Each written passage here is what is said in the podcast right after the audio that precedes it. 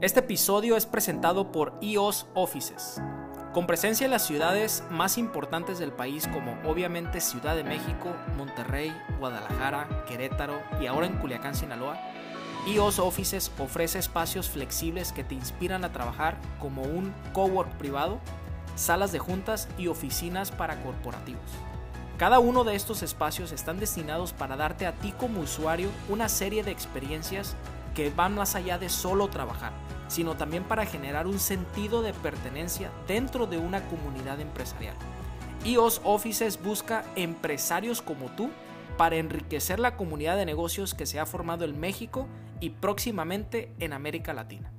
Visita las instalaciones, están ubicadas en Plaza Ceiba de Culiacán, Sinaloa o visita www.iosoffices.com para más información. Cuando me ha tocado enfrentar problemas o estar en situaciones de crisis en mis negocios, han pasado literalmente cientos de preguntas por mi mente. Pero la mayoría de ellas se reducen a esta, ¿cómo se consigue el éxito? Y este es el tema principal de este podcast. Ganar Podcast es un programa de entrevistas a personas exitosas donde mi intención es extraer su mentalidad, sus hábitos y su experiencia que los llevaron a triunfar. Mi nombre es Ildefonso Avilés y acompáñame en este viaje. Bienvenidos a Ganar Podcast. En esta ocasión me tocó platicar con Carmen Félix. Si la quieres seguir en redes sociales, la puedes encontrar en Instagram como arroba astrocarmenfélix. Carmen es la primera astronauta análoga de México y es candidata a científico astronauta por el Instituto Internacional de Ciencias Astronáuticas. Actualmente vive en Holanda, donde ha estado trabajando para diferentes organizaciones en el sector espacial, enfocándose en la seguridad en sistemas espaciales. En el 2010 fue aceptada para trabajar en la NASA y en los últimos años ha trabajado en misiones de Marte como miembro del control, la planeación e incluso como directora de la misión en países como Austria, España, Estados Unidos, Holanda y Polonia. Carmen Félix fue incluida en la lista de Forbes de las 10 mujeres más poderosas de México en el año 2017 y en el año 2019. Y recientemente la revista Time la incluyó en la lista de los 80 mexicanos que lideran desde la pasión y el amor desde su profesión. Carmen y yo platicamos de cómo es trabajar en la NASA, de su planeta favorito y de lo que más le intriga del espacio. Y también platicamos del precio que se paga al perseguir tus sueños y de cómo darse a respetar en una industria dominada por hombres. Espero les guste y los dejo en este episodio con Carmen Félix. Carmen, bienvenida a Ganar Podcast. Muchas gracias por estar aquí. No, muchas gracias por la invitación. Yo encantada de compartir este rato con toda tu audiencia y poder tener una charla amena. Gracias, gusto en conocerte. Em, creo que la plática va a estar muy interesante. Ahorita ya estábamos platicando de muchos temas. Em, pero antes, eh, platícanos quién eres, a qué te dedicas, más o menos un poquito lo que haces y ahí ya te voy preguntando eh, un poquito. Soy eh, mamá, mujer de Culiacán, ingeniera, activista, speaker. Em, soy candidata a científico astronauta. Em, me he dedicado toda mi vida a perseguir mi sueño de algún día ir al espacio, pero en el camino también tratar de contribuir de alguna otra manera en el sector espacial, ya sea de, con satélites o incluso em, haciendo toda la parte de divulgación de STEM, específicamente aquí en México, em, tratar de contribuir con mi experiencia tanto a las instituciones eh, oficiales aquí dedicadas al sector espacial en México, pero también directamente con las universidades y demás. Ahorita estoy viviendo en Holanda, ya tengo 10 eh, años viviendo allá y pues me he dedicado a la parte de seguridad espacial em, y viajo mucho a México, siempre me, me mantengo en comunicación con, con, el sector aquí en México y trato de aportar y, ir y venir, digamos que estoy fuera, pero no he dejado México del todo. ¿Cada qué tanto vienes a México y específicamente aquí a Culiacán? ¿Cada qué tanto visitas? Antes de pandemia eh, llegué a venir al año hasta seis veces a México. Eh, después de pandemia he venido una o dos veces. Eh, depende de la situación, pero sí, eh, bajo, bajo el ritmo. Em, también porque soy mamá, entonces, eh, pues también, como lo comentábamos ahorita, se complica un poco la logística, pero sigo, sigo muy involucrada. Y mm, antes de entrar a los temas, ahorita ya me surgieron muchas dudas con la introducción que diste.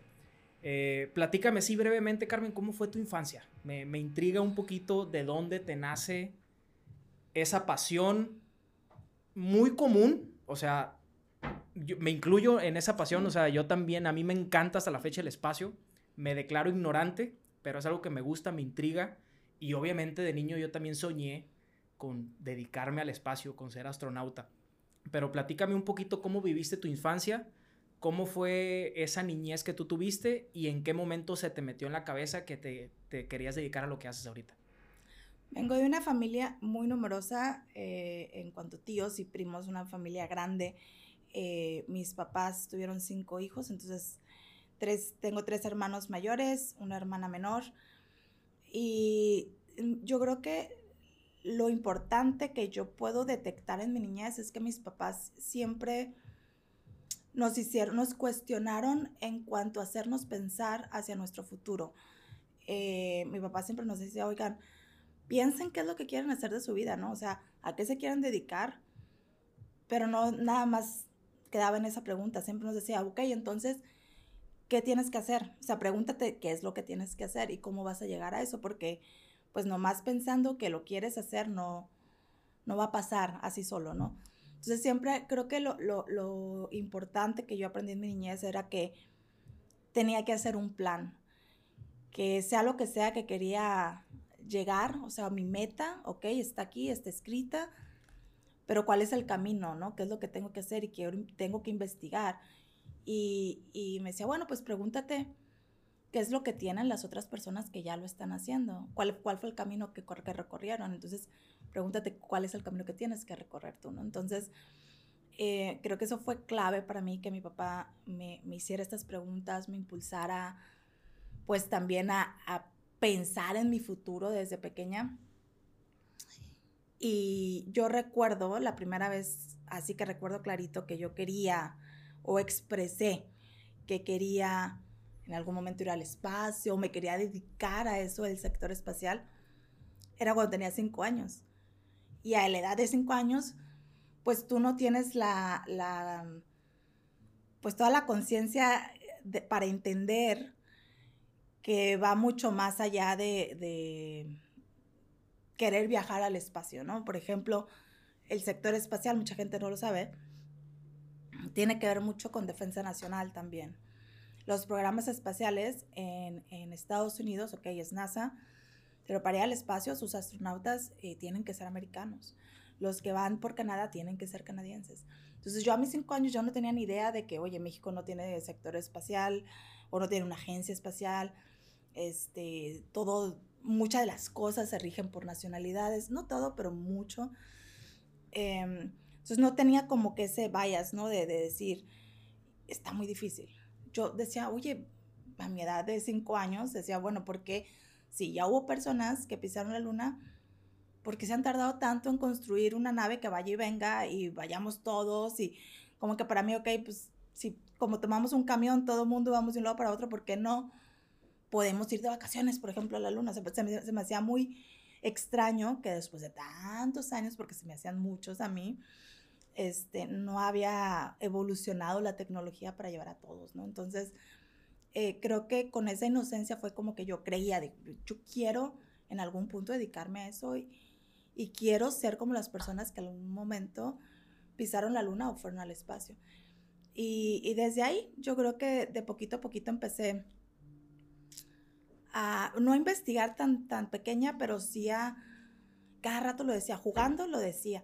Es que yo algún día voy a trabajar en la NASA, es que algún día yo este, voy a, sabes, como voy a hacer algo importante para México, siempre lo decía, yo es que quiero contribuir al sector en mi país, siempre lo decía. No sabía cómo, eso es lo importante también de resaltar. No es que yo a esa edad tuviera un plan ya que infalible, no, no sabía, no tenía ni idea, pero tenía la convicción, la certeza, porque había descubierto mi pasión y eso creo que fue muy importante para mí.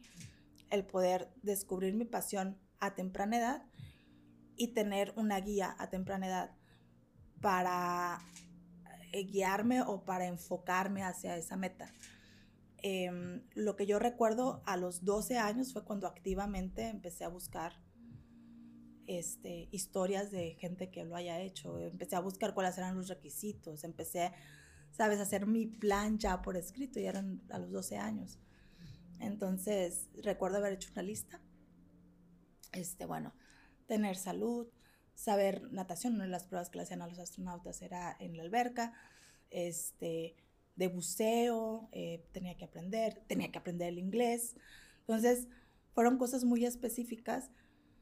Y me acuerdo haber leído este, que tenía que tener la nacionalidad americana para ser seleccionada, por ejemplo, por, por NASA, ¿no? dije, bueno, pues no soy americana. Y de verdad, literal, taché, taché ese, ese requisito. Y fue lo que pensé, bueno, esto no lo puedo cambiar, no tengo la nacionalidad americana, pero a lo mejor en el futuro las cosas cambian y yo voy a prepararme en lo que sí puedo para que cuando llegue la oportunidad pueda, pueda tomarla porque ya habré, ya me habré preparado y ya estaré lista, ¿no? Entonces, no me, no me enfocaba en lo que no podía cambiar, me enfocaba en lo que sí podía adquirir. Entonces, creo que eso fue lo que a mí me sirvió y me ayudó a, pues, ir haciendo camino, porque literal no había, ¿no? No había un camino aquí en México. Entonces, este, pues fui tocando puertas, mandé correos, mandé cartas. Eh, y la carrera que, que, elegí fue pensando en que la podía aplicar al sector espacial, que fue electrónica y telecomunicaciones. Eh, regresándonos un poquito a la Carmen de 12 años, me, me, llamó mucho la atención que tú con 12 años ya empezaste a investigar lo que se necesitaba para poder trabajar en la NASA, ¿no? Y me llama mucho la atención el alcance que tú tenías a los 12 años. Digo, yo a los 12 años yo solamente quería jugar fútbol, béisbol y, veía Dragon Ball en la televisión, ¿no? Pero tú hiciste esa lista que me comentas con, con, como un checklist de las cosas que sí necesitabas para ser astronauta. Eh, ¿Qué te motivó a hacer esa lista? ¿Fue parte de la educación que recibiste de tus papás, que tus papás te decían que tenías que armar un plan, ¿quién te dijo que hicieras esa lista? ¿Y, qué más decía? ¿Qué, más aparte de, de, ser americana, que eso luego lo tachaste, que necesitabas aprender a nadar, que ocupas, ¿qué, más se veía? ¿Qué más apuntaste en esa lista? ¿Cómo se veía?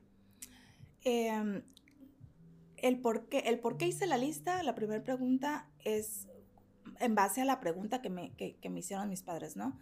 el, decir, ok, esto es lo que quieres lograr, ¿qué necesitas para lograrlo? O sea, no, no te va a caer así nada más por nomás, ¿no? Em, y también leí un libro, ahorita no me acuerdo el nombre, em, pero decía algo de em, cuando la oportunidad llama a la puerta. Algo así, no me acuerdo si es exactamente el título, pero me acuerdo que a, mí me gustó leer desde pequeña y leía mucho. Y, ese libro hablaba mucho también de lo que acabo de comentar, que cuando la oportunidad llega, tú tienes que estar preparado. Entonces, yo creo que ese libro, más lo que me dijeron mis papás de que, bueno, ¿qué se necesita? ¿Qué pasos tienes o qué camino tienes que seguir? Yo no, pues no sé. Entonces, ahí fue cuando investigué. Y yo lo único que sabía en ese momento e-, era NASA, porque era lo único que se escuchaba relacionado al espacio. Ahora sé que no es nada más NASA, está la Agencia Espacial Canadiense, la brasileña, la, Agencia Espacial Europea, eh, la japonesa, la china, entonces la rusa, que es muy importante. Entonces, em, yo en ese momento nada más sabía NASA, entonces me metí y, y requisitos para ser astronauta o como calificaciones o en base a qué seleccionan los astronautas y ahí fui haciendo la lista. Entonces, eh, una de las, más de las cosas que decían ahí en esa lista, eh, aparte de tener buena salud eh, física, em, pues tenías que tener un título universitario de una universidad eh, reconocida o válida, que tenga reconocimiento en Estados Unidos, y relacionado a ingeniería o ciencias. Em, tenías que em, lo de la natación, eh, buceo, mm, pilotos recomendaban mucho. Por ejemplo, las personas que ya eran pilotos eran muy buenos candidatos.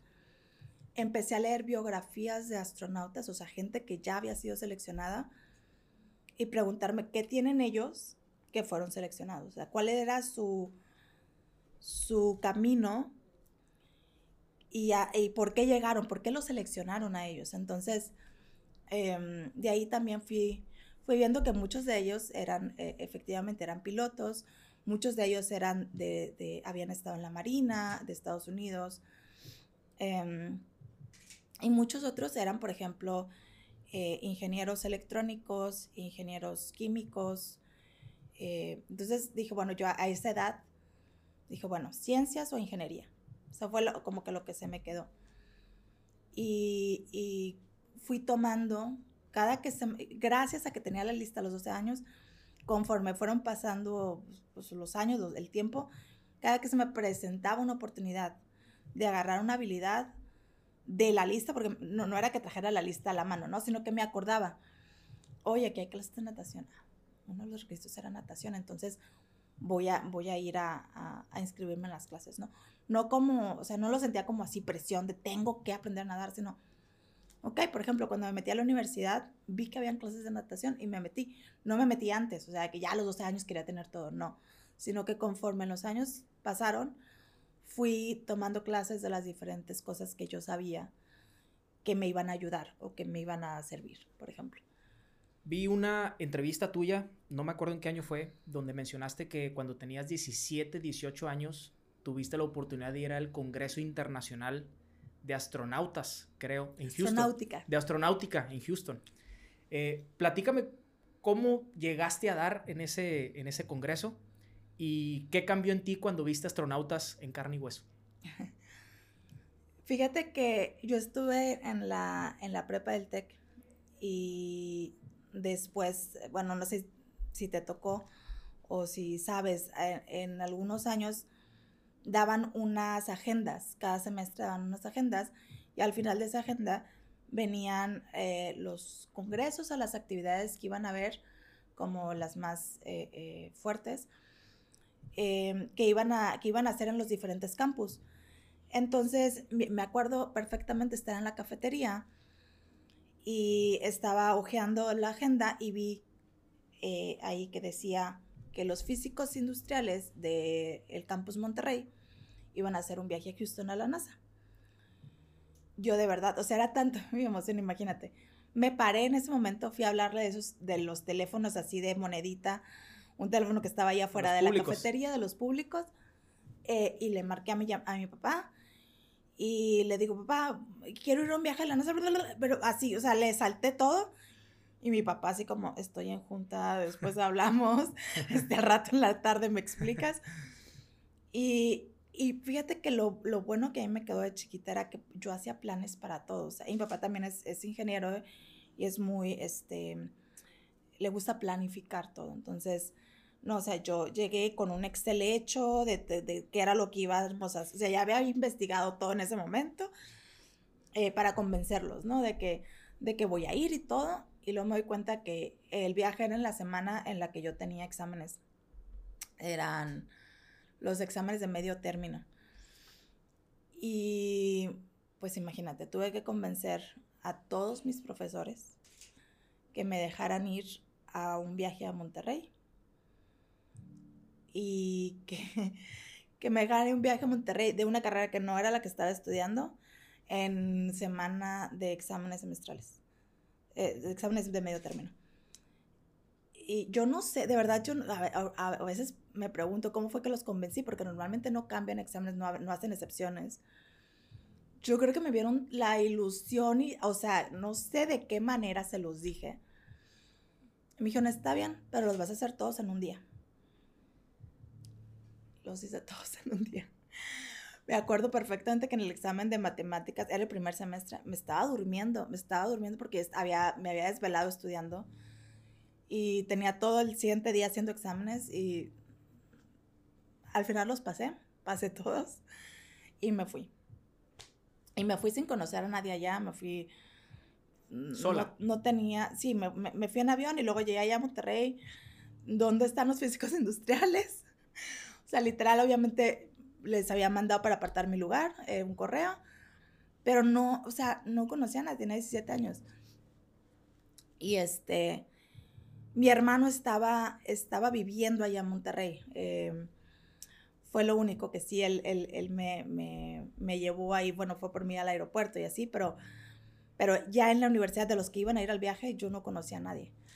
Entonces, em, pues sí, me acuerdo que me fui y yo iba enfocada, íbamos a visitar universidades también, eh, eh, de física, de la Universidad de Houston, eh, algunas empresas que estaban trabajando en ingeniería ahí en Houston. Entonces, me acuerdo que yo me enfoqué en eso y en el Congreso. Y me acuerdo que cuando llegué al Congreso y vi, o sea, eran todos los, los países, la representación de todos los países que están involucrados en el sector espacial y muchas de las mayores empresas del sector espacial.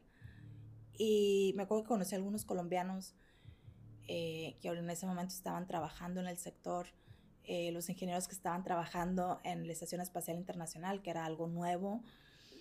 Em, y ahí fue cuando dije, wow, o sea, como que se me abrieron más los ojos. Y dije, ¿por qué no nos llega toda esta información a México? O sea, yo, yo decía, ¿por qué yo no tengo acceso a toda esta información?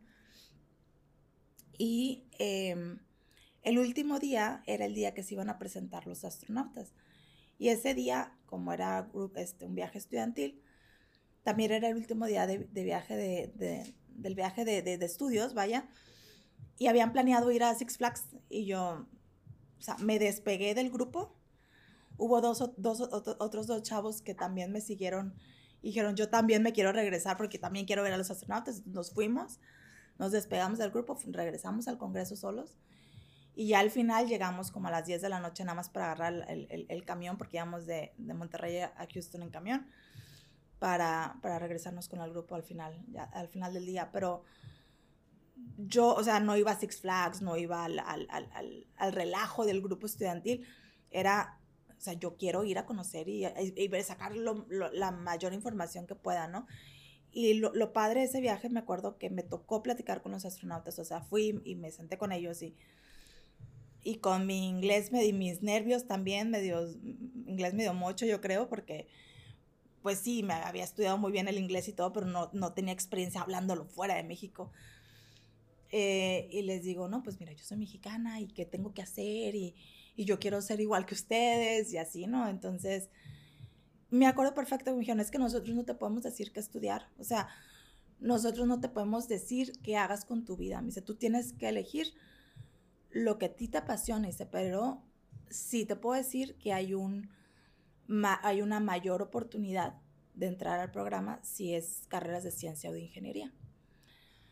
Pero tiene que ser algo que a ti te guste. O sea, yo no te puedo decir estudia química porque pues, a lo mejor no, eres bueno en la química o no te gusta la química.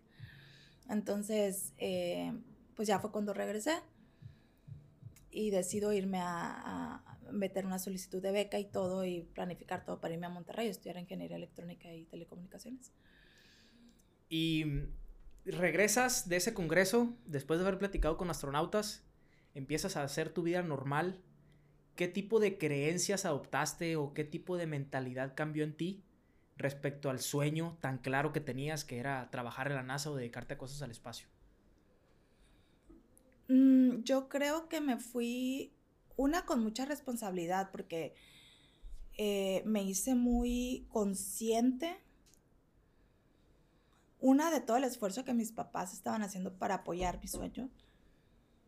Eh, ninguno de mis hermanos había salido a estudiar fuera, o sea, mi hermano estaba en Monterrey, pero mi hermano mayor, pero ya estaba trabajando. Em, y yo, pues la primera mujer y salirme de Culiacán, o sea, y yo me acuerdo que llegué con mis papás cuando, cuando les planteé toda esta opción de me quiero ir a Monterrey y, y, tengo todos, o sea, tengo esta beca y ya investigué cuánto me va a costar por mes un departamento y vivienda y todo. Y yo creo que se los planeé con todas las opciones de, y si no pasa esto, está esto y esta es esta beca. Y, o sea, les pasé un plan así infalible, casi, casi. Yo creo que no, no tuvieron cómo decirme que no, porque, o sea, cualquier cosa ya les había resuelto la duda en el plan, o sea, yo ya venía súper preparada, decía, o sea, esto es lo que quiero hacer. Y yo creo que he descubierto que cuando realmente me apasiona algo, puedo notar esa energía, que es la misma energía cuando, o sea, que cuando vi la agenda que decía que iban a ir, que cuando dije me voy a ir a la carrera a Monterrey, eh, o cuando decía la maestría más adelante, como que esa misma fuerza que dije, sí, o sea, y haces todo lo posible, todo lo que está dentro de tus posibilidades y en tus manos para hacerlo posible. Y eso es lo que a mí como que me ha empujado. Eh, pero sí, yo creo que ya que me fui a Monterrey, pues me hice muy consciente que esto era algo que yo estaba decidiendo por un fin muy específico.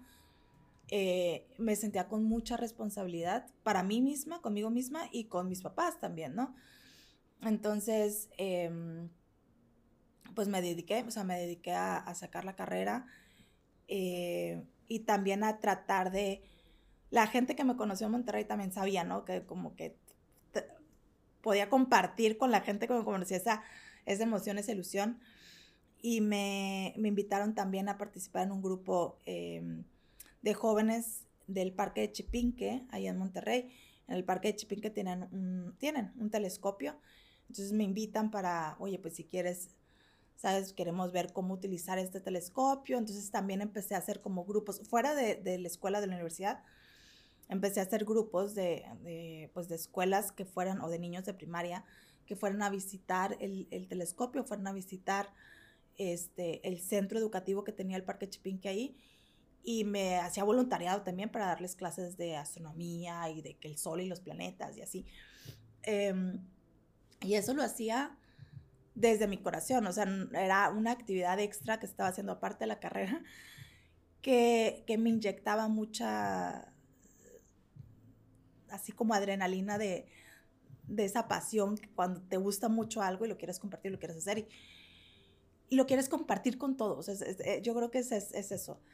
Em, y lo fui haciendo y ya cuando me gradué, pues sí me tocó decir, bueno, me graduó, Em, eran becas créditos las, que, las que obtuve del, del TEC, entonces me dediqué a trabajar para cubrir parte de la, de la beca, que, beca crédito que me ha dado el TEC, entonces trabajando, porque decía, bueno, tengo que trabajar para cubrir lo que ya me prestaron ¿no? de beca.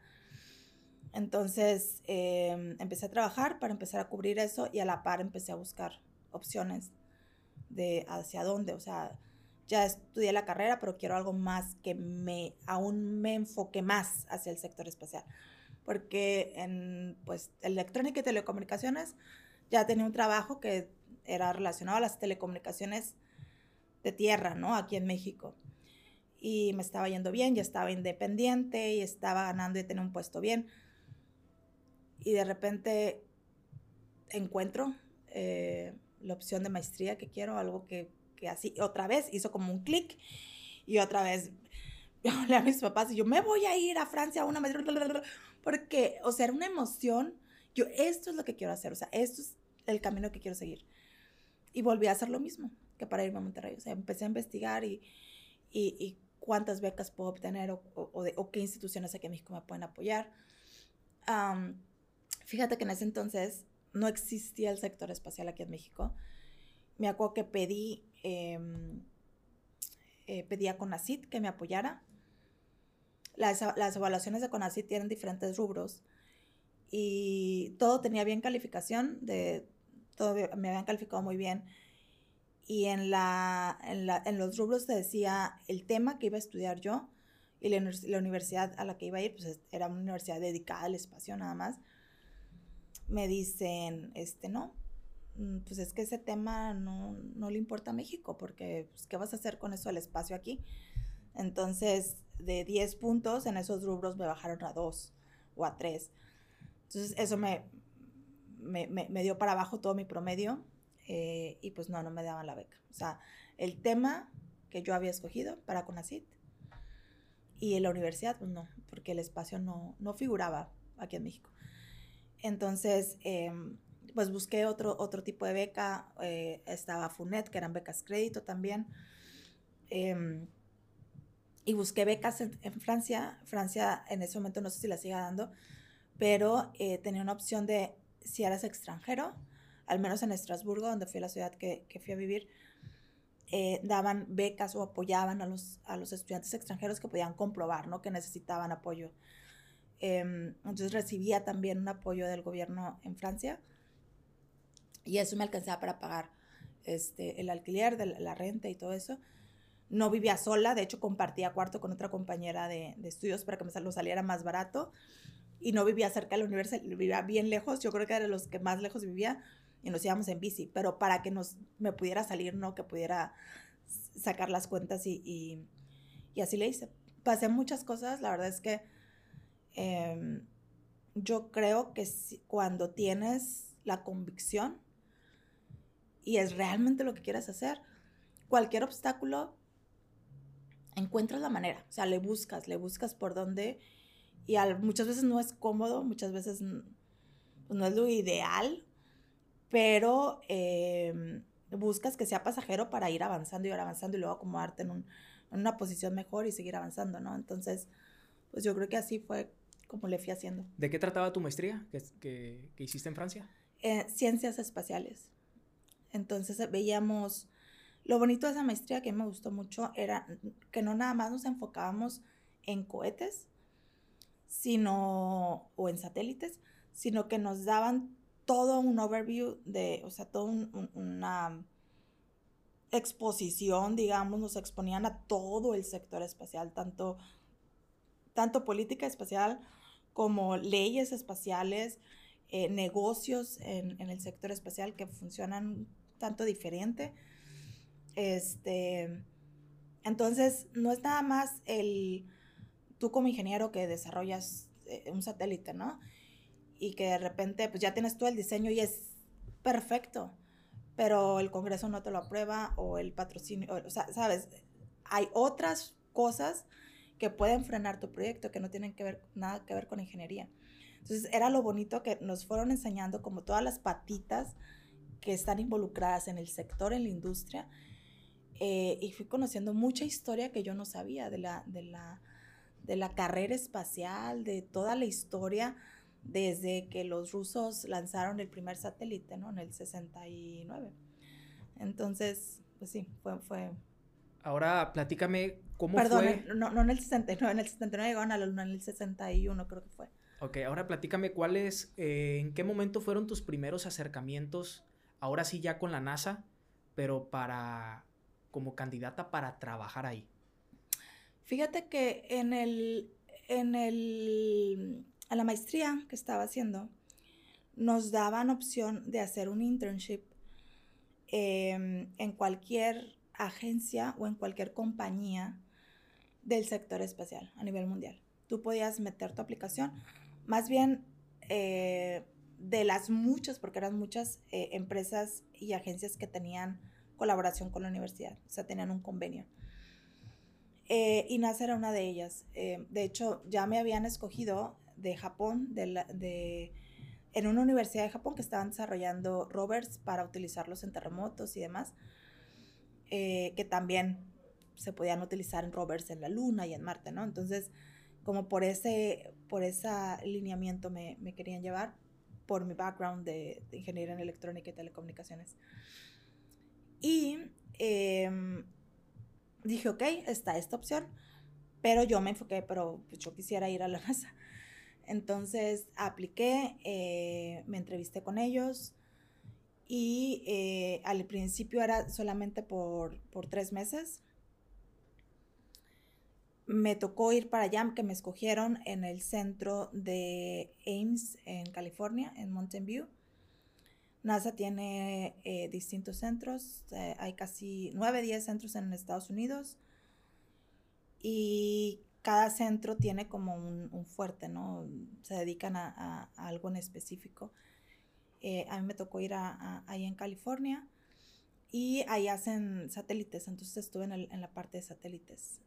Ahorita, Carmen, que, que estabas platicando tu historia, ¿no? Que desde los 12 años empezaste a investigar lo que se necesitaba para ser astronauta, ¿no? para trabajar en el espacio. Luego estudiaste una carrera, fuiste al Congreso de Houston, estudiaste la maestría en Francia Eh, pero suena como si todo este proceso, toda tu historia se te dio de manera natural, ¿no?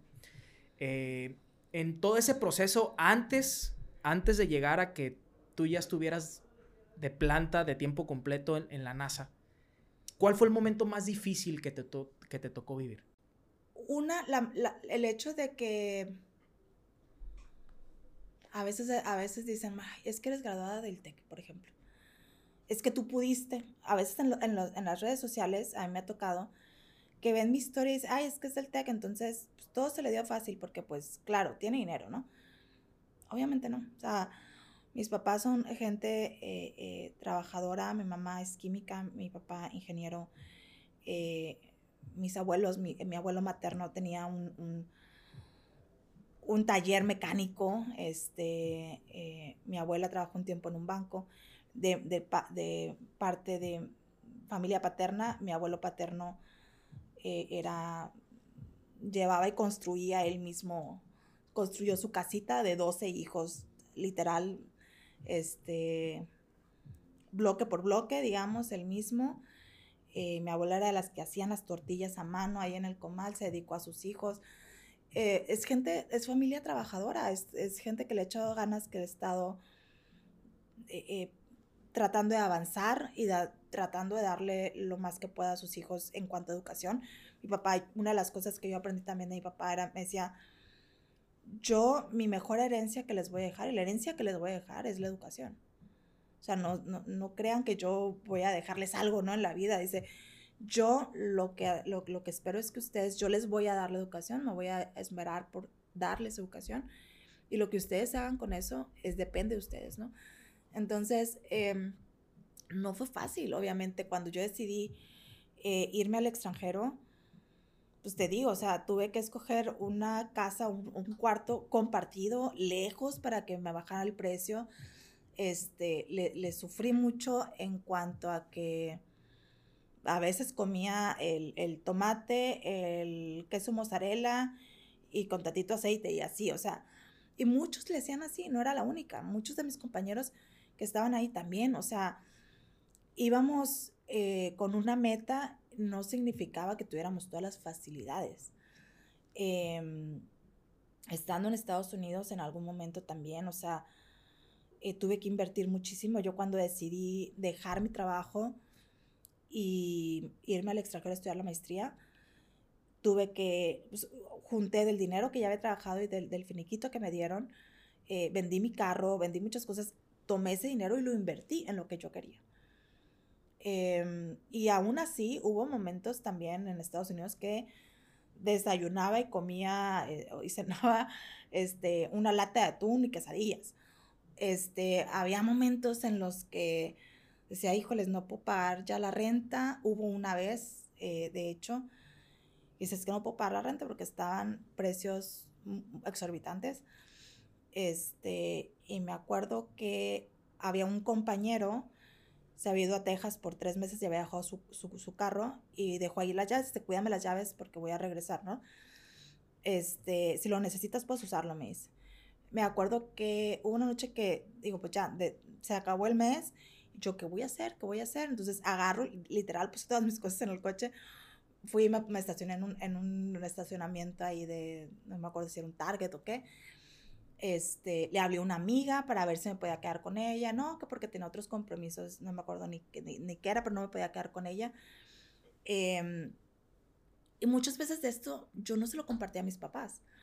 También porque sabía, no los quería poner en preocupación y tampoco quería estar como que, necesito más dinero, o necesito, o sea, quería hacerlo por, por mis medios, porque era, yo también me sentía muy responsable, decía, era algo que yo decidí, o sea, yo estoy decidiendo hacer esto, no me puedo colgar de la demás gente, o sea, quería hacerlo, pues sí, necesité ayuda, sí me apoyaron, pero no, no era, muchas veces no me quería colgar, vaya, entonces, este, hubo momentos difíciles, me acuerdo que esta noche, al final de cuentas, me hablan unos compañeros em, de la oficina, oye, vente Había una casa en, en Mountain View, se llamaba Rainbow Mansion, no sé por qué el nombre, pero este, era como una tipo mansión, una casa enorme, Y era gente, eh, vivían ahí gente de Google, de Apple, eh, de NASA, eh, Microsoft.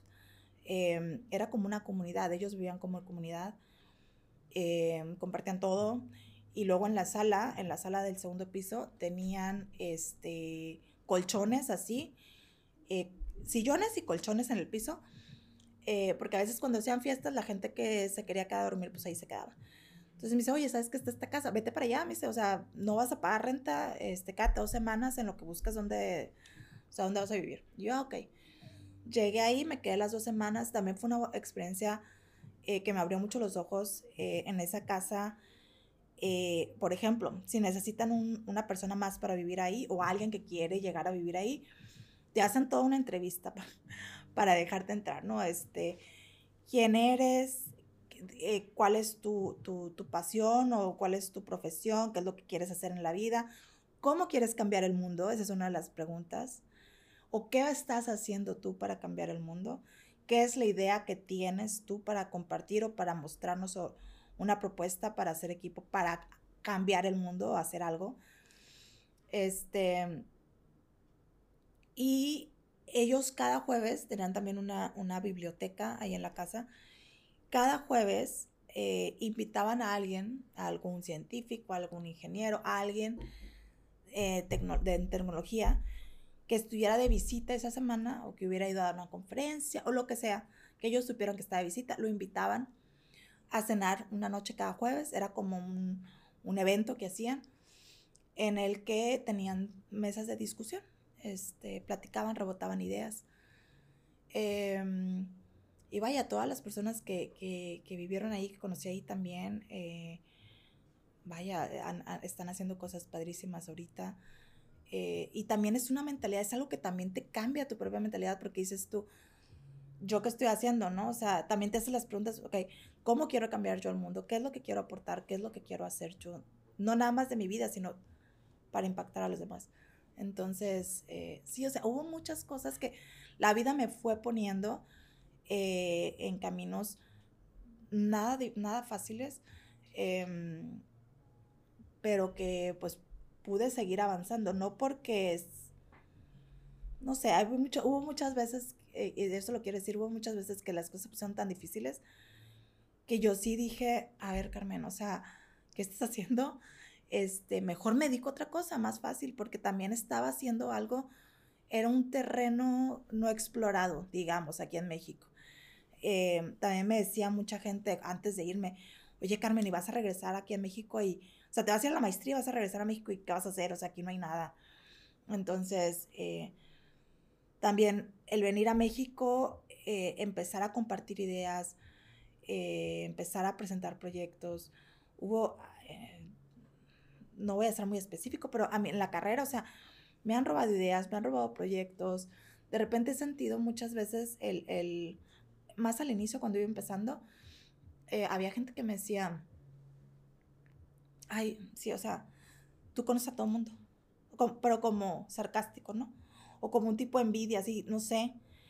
Yo tenía la fortuna, o tuve la fortuna, que gracias a, la maestría en la que estuve, conocí a mucha gente clave en el sector espacial, porque a mí las, las clases que me estaban dando, las estaban dando la gente que, o sea, los directivos de las agencias alrededor del mundo me estaban dando las clases quien estaba a cargo de tal proyecto. O sea, conocía a mucha gente importante en la maestría y luego estando en NASA era de los poquitos mexicanos o extranjeros que estaban ahí. Entonces, em, muchas veces yo creo que no me creían que siendo tan joven tuviera como esa experiencia y, sentía como como que sí, ajá. Y, o si no, me sacaban la información como, pero yo voy a estar a cargo. O sea, hubo muchas veces que tuve como que pelear eh, tanto el de por la edad eh, o por el hecho de ser mujer, lástimamente. Eh, no sé, hay, hubo muchas cosas que, que sí batallé, batallé, batallé.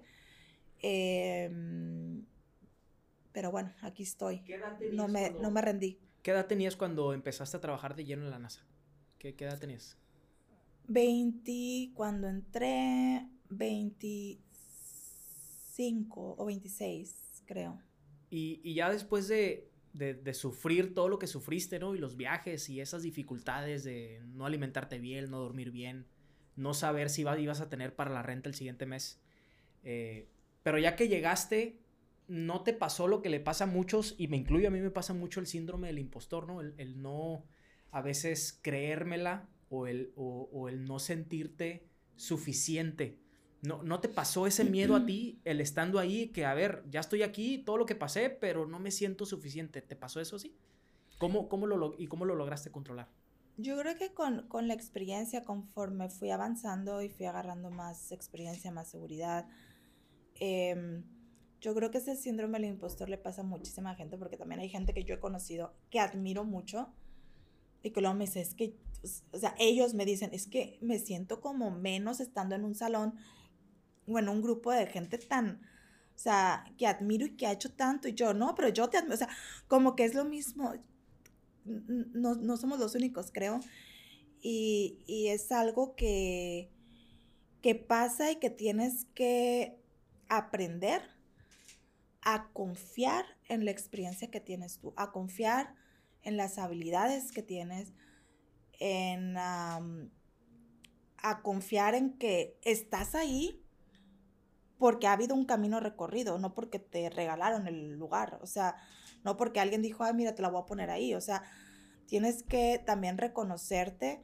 que cuando llegas hacia un lugar o a un puesto o a un punto en tu vida en el que volteas y dices, oye, ¿y cómo llegué aquí? A lo mejor no, se equivocaron, ¿no? O sea, me dieron la oportunidad y que, que no se den cuenta, ¿no? O sea, la verdad es que si estás ahí es porque has pasado eh, ciertas em, pruebas, eh, ciertas cosas que comprueban que te mereces estar ahí. Eh, y es, simplemente pues tener más confianza en uno mismo y creértela. Em, y también tener humildad, porque al final de cuentas no es que ya llegando tampoco vas a decir, lo sé todo, ¿no? Yo lo sé todo, porque nunca sabemos todo. O sea, siempre, yo siempre sé que tú, o sea, a, la persona que tenga yo enfrente, vas a ver más que yo en algún tema. O sea, tú estoy segura que sabes muchísimo más que yo en algunos temas que yo a lo mejor ni cuenta. Entonces, y yo voy a saber más en algunos temas que tú no tienes experiencia. Y, y es saber y estar conscientes que de todas las personas puedes aprender algo de todas y de todas las experiencias, buenas, malas y fuertes. Hay cosas que yo he pasado que digo, qué bueno que las pasé, las agradezco porque gracias a eso aprendí que tal cosa, pero yo no lo hubiera pedido. O sea, esa experiencia, yo, si a mí me preguntan, hubiera hecho mejor ni, o sea, no la quiero pasar, porque han sido experiencias duras, pero a final de cuentas, ya que pasan, o durante la tormenta, tienes que preguntarte, ¿qué es lo que tengo que aprender de esto? ¿Qué es, o sea, ¿para qué me va a servir? Y tal vez muchas veces no te lo puedes, pero no te lo puedes contestar durante, cuando está pasando todo eso, eh, todo eso pero ya una vez que pasa, decir, eh, tratar de ubicar cuál es la lección y cuál es, pues sí, el aprendizaje para poder aplicarlo en el futuro. Y así es como creces, ¿no? Y cuando empiezas a trabajar en la NASA, ¿en qué área empezaste a trabajar o cuáles son los proyectos primeros que agarraste? Eh, era en, la parte de satélites, en la parte de creación de pequeños satélites y em, la parte de hacer constelaciones de satélites. ¿Qué es eso? Em, normalmente hay diferentes tipos o diferentes tamaños de satélites. Eh, hay satélites que son del tamaño de tres veces esta, este cuarto en el que estamos, uh, muy, muy grandes. Eh, hay satélites que son un cubo de 10 por 10 o 30 por 10 y todo eso ha ido evolucionando. Los satélites grandísimos pues tienen años, pasan años en construcción y en revisión y demás. Eh, y lo que en ese momento cuando, cuando, cuando yo empecé, estando allá, era pues querían impulsarse aún más el hecho de que estos pequeños satélites, pues empujar a, qué más podían servir, o sea, de, porque estando tan chiquitos, pues no le puedes meter tanta, tantos aditamentos, tantos instrumentos, entonces querían ver este, hasta dónde y qué, y qué utilización se puede dar. Eh, las constelaciones de satélites son un grupo de satélites, eh, una flota de satélites, que eh, pueden orbitar la Tierra en, digamos que en una, como si fuera un equipo, poder cubrir más espacios, por ejemplo, muchos de ellos hacen em, fotografía de la Tierra, eh, imagen, eh, para poder detectar, eh, poder ayudar en desastres naturales, para poder este, mm, dar constante, por ejemplo, en un incendio, poder dar actualización más frecuente de cómo va avanzando el incendio y qué tan rápido además. Em, de hecho, de ese proyecto en el que yo estuve, eh, fue evolucionando y se creó la empresa Planet, que es una empresa, está basada en California. Eh, y hay muchísima gente que salió de NASA para empezar en esa empresa o para estar trabajando en esa empresa, siguen ahí. Eh, y Planet se dedica a enviar flotas de satélites, de pequeños satélites, para monitoreo y para imagen de, toda la Tierra, de todo, de todo el globo terráqueo. ¿Y cuánto tiempo duraste ahí? Eh, yo no me pasé a Planet, yo estuve, estuve en NASA, pero muchos de los que, incluso mis jefes, eh, fueron los fundadores eh, de Planet. Em, se cambian, se, salen em, y, y, se crea esta empresa porque ven el potencial de los pequeños satélites para aportar o para contribuir a la mejora de la vida aquí en la Tierra. Eso es también algo importante que quisiera tocar, no me lo has preguntado, pero fíjate que yo creo que es bien importante a todas las, de, todas las personas que nos dedicamos al sector espacial, creo que tenemos la responsabilidad también de comunicar a la población en general los beneficios del sector espacial para la gente en común, porque, o para toda la población, porque muchas, gente, muchas, muchas personas preguntan, ¿para qué ir a Marte? O sea, ¿para qué van a, la Luna si hay tantos problemas aquí? ¿Por qué gastan dinero en ir a la Luna? ¿Por qué gastan? O sea, se les hace algo tan ilógico y tan absurdo si hay gente que se está muriendo de hambre aquí, si hay gente que no sé qué. Entonces, lo entiendo desde qué punto lo dicen, su queja, lo entiendo, pero también creo que es una falta de información, porque en realidad toda la tecnología que se invierte para ir al espacio tiene un retorno y aplicación en tecnología aquí en la Tierra. Correcto. Todo. Este, por ejemplo, los satélites, esos de los que te estoy hablando. Eh, en agricultura, aquí en Sinaloa, o sea, lo más fuerte aquí de, industria, Sinaloa como tal, tiene, la agricultura es muy fuerte y, y la imagen satelital ayuda a decir, ¿sabes qué? Este, a detectar qué áreas están o tienen propensas a secarse más rápido, este, a checar los niveles de, de, vaya, de la tierra, no, sé, de lo que vas a usar para, la agricultura, en animales, este, detección de, algunas enfermedades también por, por la distinta temperatura que puedan tener las, los animales o las vacas, este, en lo marítimo también, o sea, el, seguimiento de, barcos, em, incluso ahora para el terremoto que hubo hace unos años, un terremoto muy fuerte en la Ciudad de México, mucha gente no sabe que se utilizó tecnología espacial para tratar de encontrar gente que estaba eh, pues abajo de los escombros.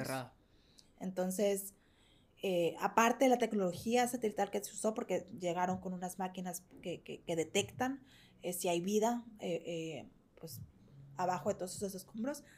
No nada más eso, sino que las imágenes satelitales que se tomaron del antes y del después del terremoto le ayudaron a, pues, al gobierno a, a, ubicar cuáles habían sido las zonas con más impacto y con más, este, donde había pegado más fuerte, ¿no? Eh, y poder redirigir los, los, pues la ayuda a esas partes donde se necesitaba más. Em, para cirugías de corazón abierto hay tecnología espacial, eh, cirugías en cataratas de los ojos, hay tecnología espacial. Em, cuesta más ahorita, de verdad, hacer una película de Hollywood muchas veces que lo que puedes eh, invertir en llegar a la luna. Eh, y eso es lo que la gente muchas veces no se sabe. Fíjate que estás tocando un tema que hasta puede ser controversial, ¿no? ahorita que platicabas de toda esa tecnología que se desarrolla en el espacio se puede aplicar para la vida diaria. Y me acordé de lo que hace uno o dos meses se vivió, que, que se metieron esta empresa Ocean Gate, que, que fue a ver los restos del Titanic y que fallecieron cuatro o cinco personas, no me acuerdo. Y obviamente hubieron mucho más críticas, hubieron puras críticas porque se habían muerto ciertas personas.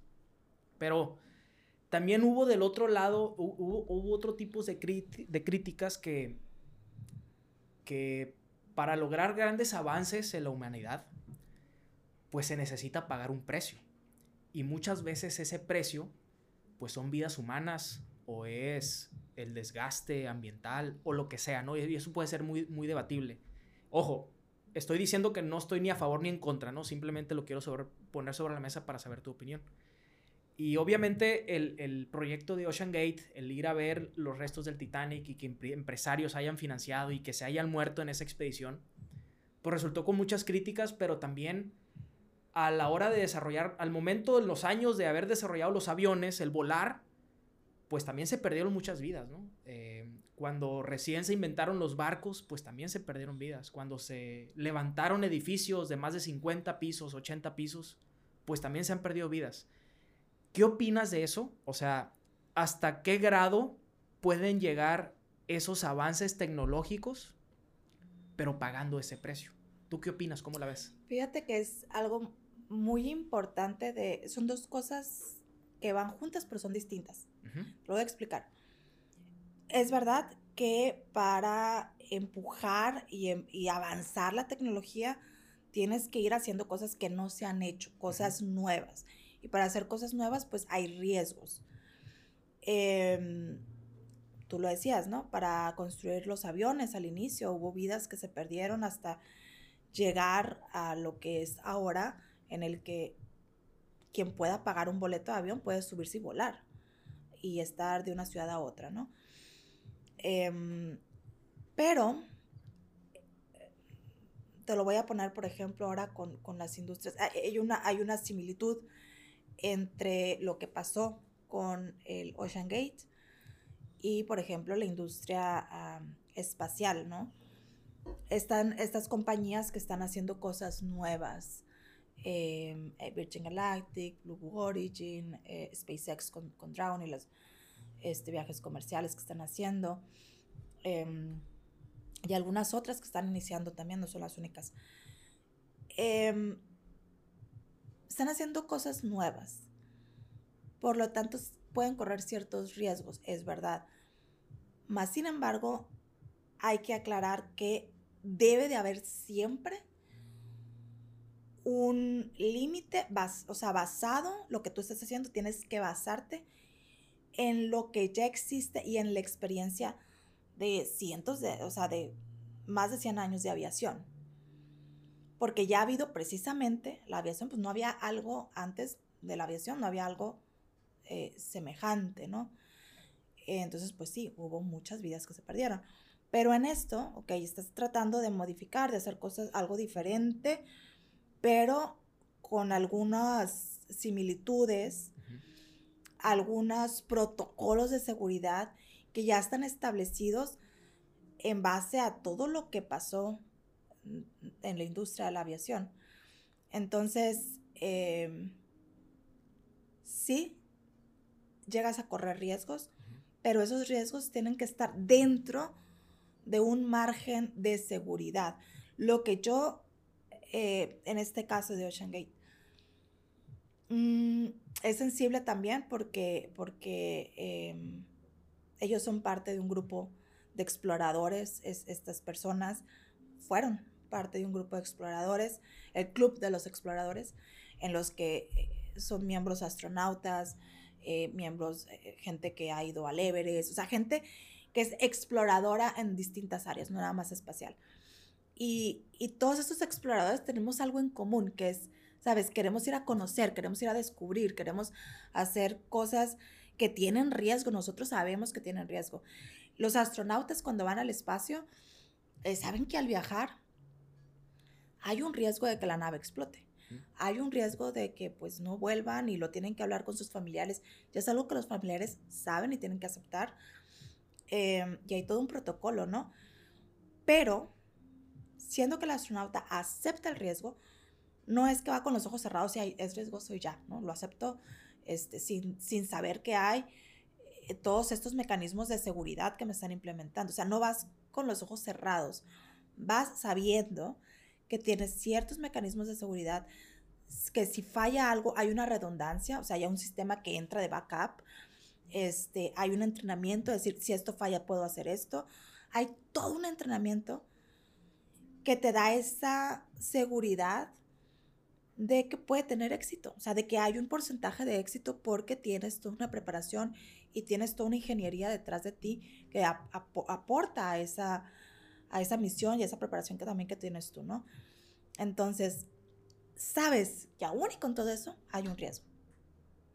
Pero eso está basado en protocolos, en certificaciones y demás que viene de basarse en toda la experiencia de, de, más de 100 años, ¿no?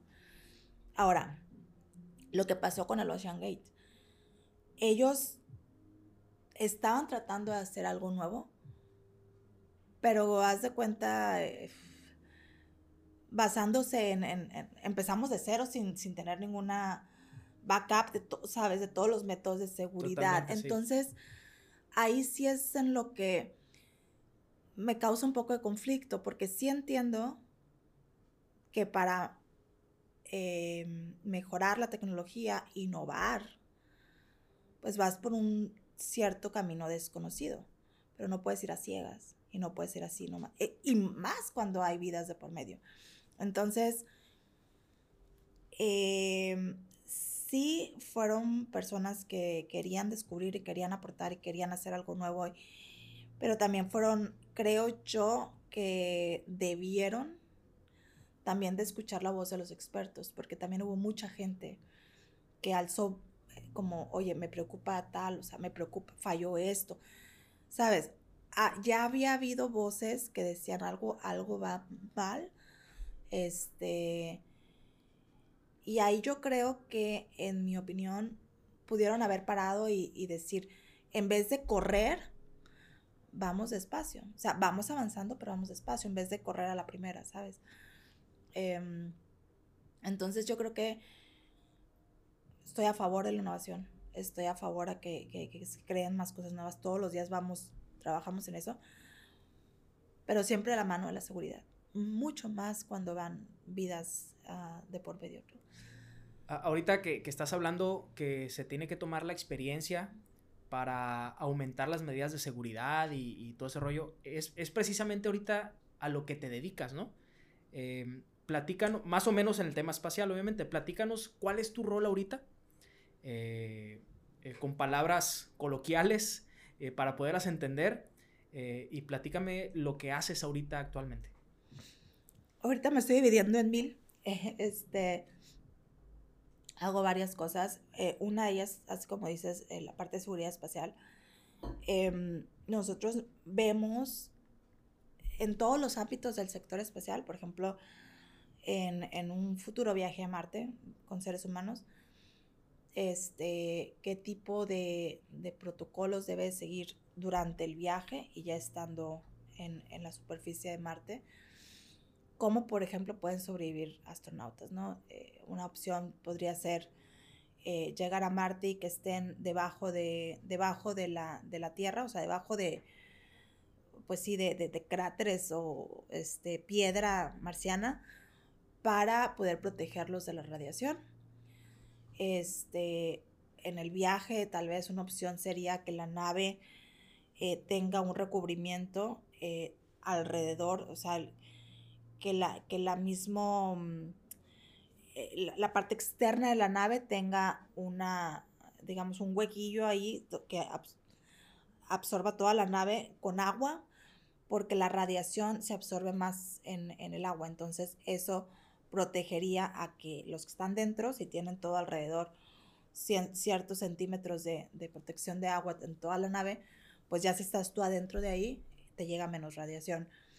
Em, en, un, en, una, en un viaje espacial, ahorita por ejemplo los viajes privados,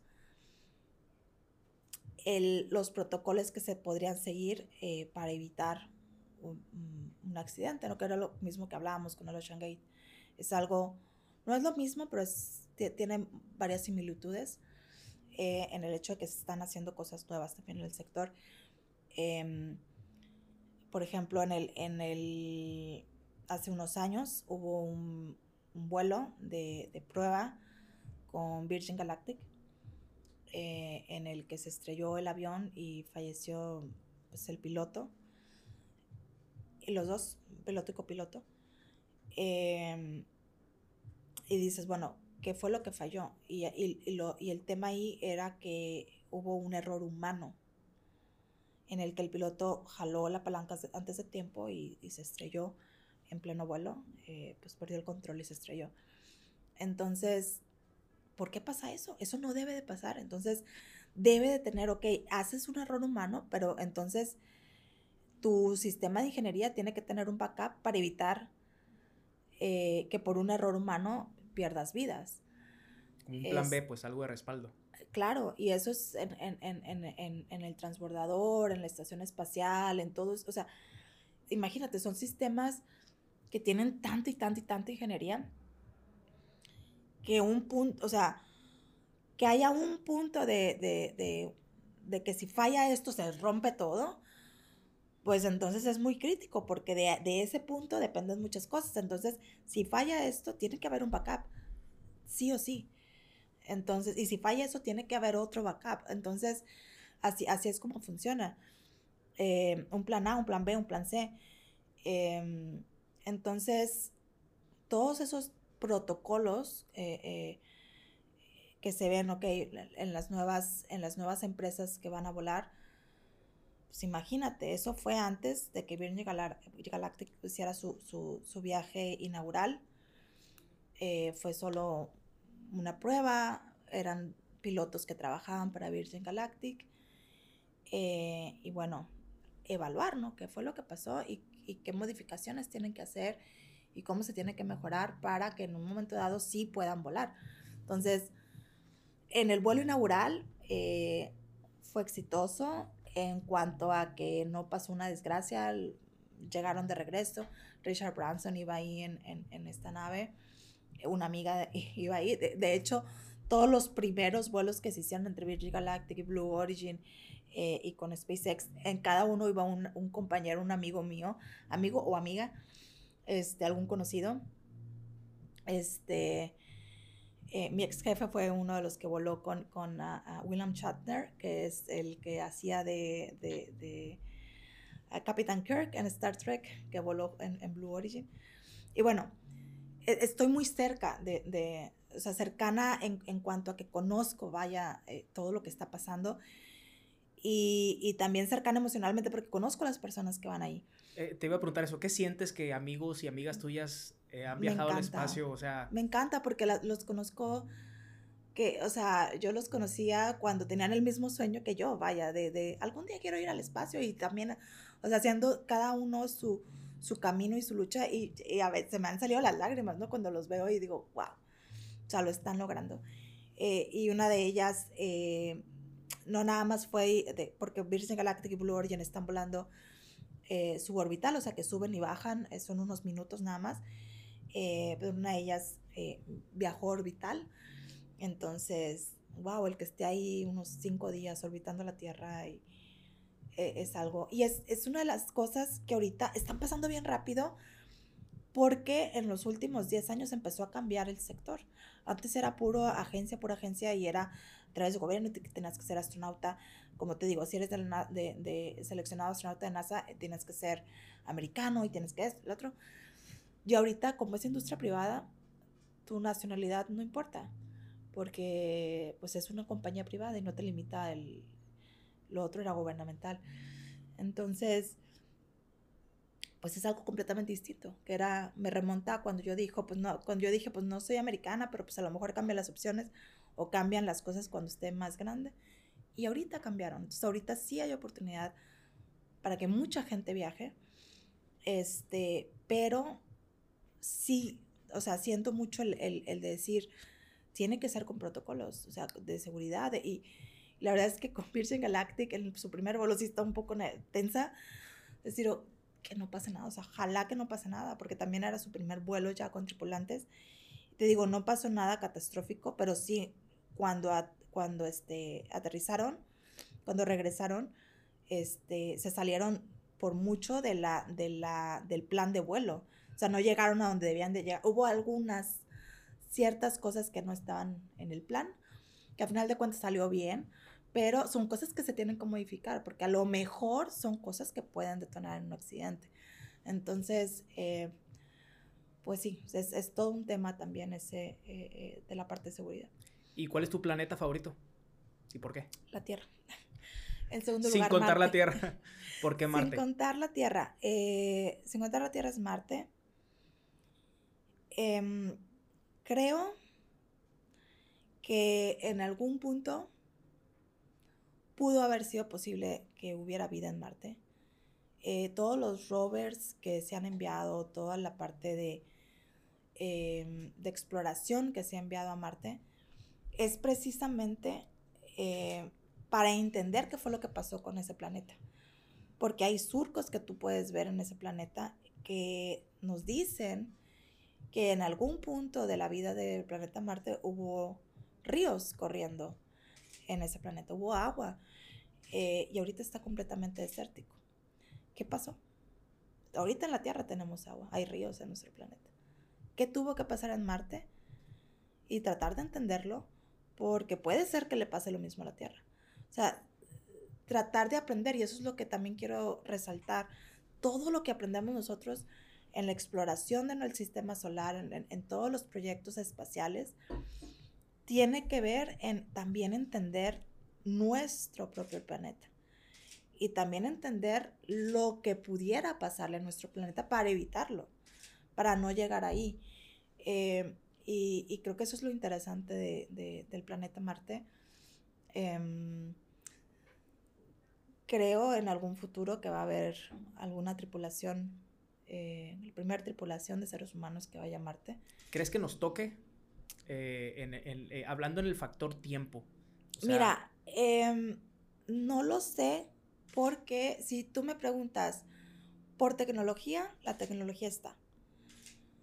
Creo es un proyecto que no se puede hacer de un solo país. O sea, eh, el ir a Marte no va a ser que los americanos vayan a mandar la primera tripulación, no.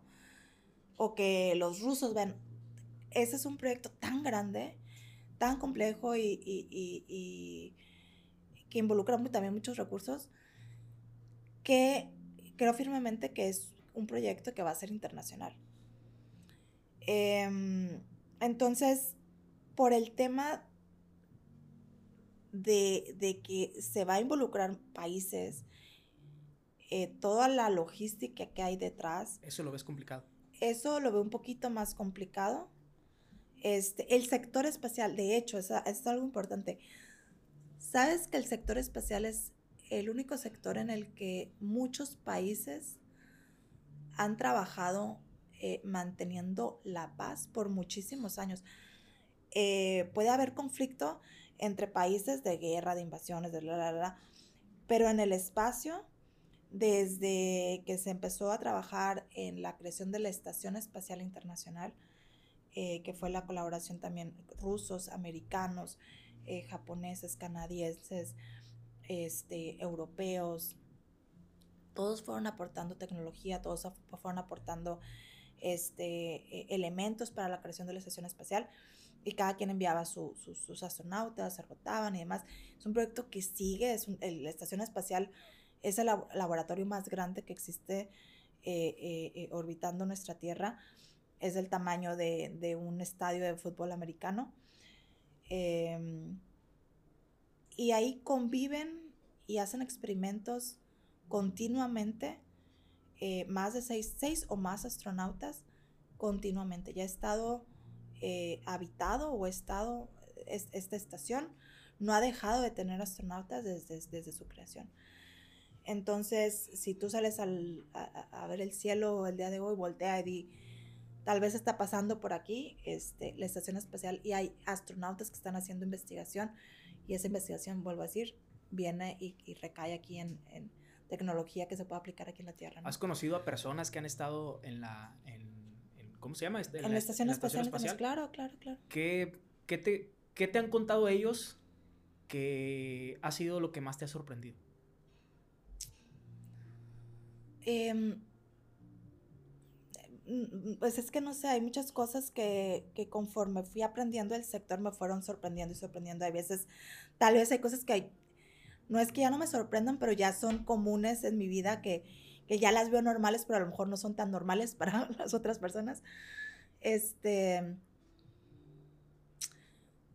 yo creo que la historia de cada astronauta es distinta, pero sí, pero sí veo un común denominador que es, son personas que les gusta la ciencia, les gusta, que siempre han tenido mucha disciplina, que siempre han tenido muy, mucho carácter para seguir sus sueños, para seguir, sabes, metas en su vida, que siempre han sabido resaltar en el campo en el que les ha tocado pues trabajar. Y son personas que les encanta eh, o han hecho a, través de los años exploración también aquí en la Tierra. Em, biólogos, pero que van y estudian a los pingüinos que están allá en la Antártica, en lo frío, en los lugares inhóspitos que van y buscan a ver si, o sea, ese tipo de personas que a lo mejor no son biólogos y trabajan este, nomás aquí en un, en un no sé, zoológico, acuario, o sea, algo lo común, ¿no? son personas que van y buscan lo que muy pocas personas están buscando y, van y se meten y, que son personas que han aportado a lo mejor algo o han tenido ideas este, muy únicas. Em,